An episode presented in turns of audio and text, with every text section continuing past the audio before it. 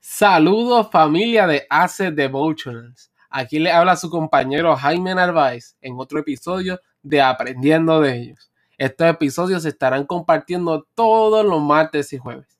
El episodio de hoy lleva por título El salto de la araña.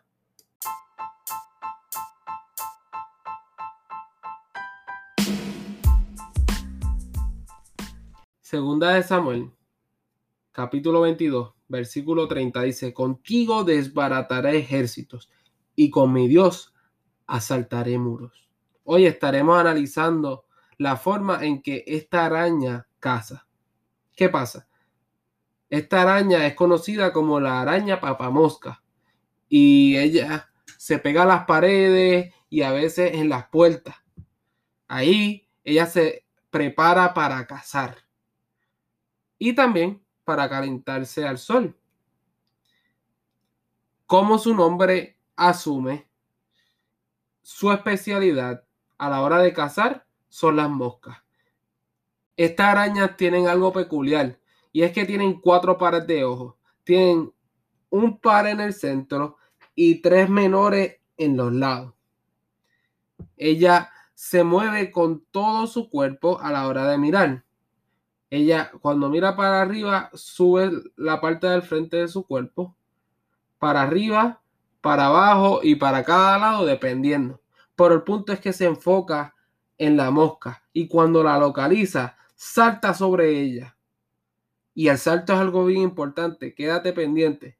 Salta sobre ella y le inyecta una porción de veneno que paraliza a la mosca. Y luego se la come o se come el alimento que quiere extraer de la mosca. Algo interesante también de estas arañas es que ellas pueden saltar hasta 30 veces el largo de su cuerpo. Ellas miden alrededor de medio centímetro, lo que significa que ellas pueden saltar hasta 15 centímetros sin fallar. O sea, sin fallar su presa. En el proceso también esta araña suelta un hilo de seda. ¿Un qué? Un hilo para precisar su salto y también para protegerse si fuera necesario. ¿Qué pasaría si nosotros pudiéramos saltar igual que esta araña?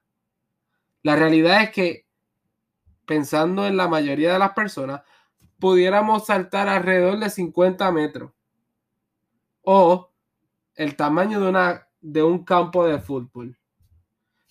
Pero la realidad es que no podemos hacer esto pero sí podemos saltar más lejos de lo que nos imaginamos si tenemos un sueño. Asimismo, un sueño. Un soñador dijo que los sueños alimentan la vida y que las personas valen por los sueños que tienen. Entonces, ¿cuál es tu proyecto? ¿Qué tú quieres ser? ¿Cuáles son tus sueños? ¿Quieres ser un científico, un cirujano, un maestro, quieres ser misionero, quieres ser piloto, ¿qué quieres ser? ¿Cuál es tu sueño? ¿Ya sabes cuál es?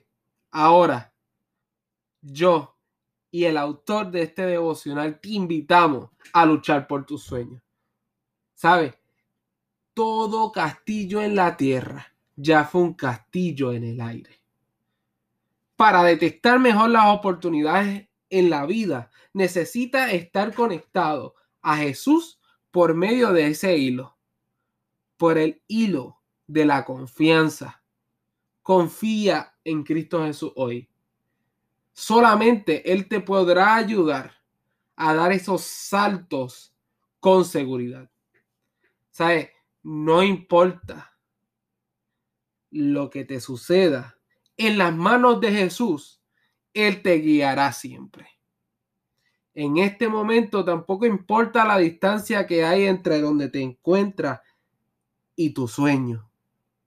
Lo importante es que, como David en el texto de hoy, puedas decir, con tu ayuda atacaré al enemigo y sobre el muro de sus ciudades pasaré.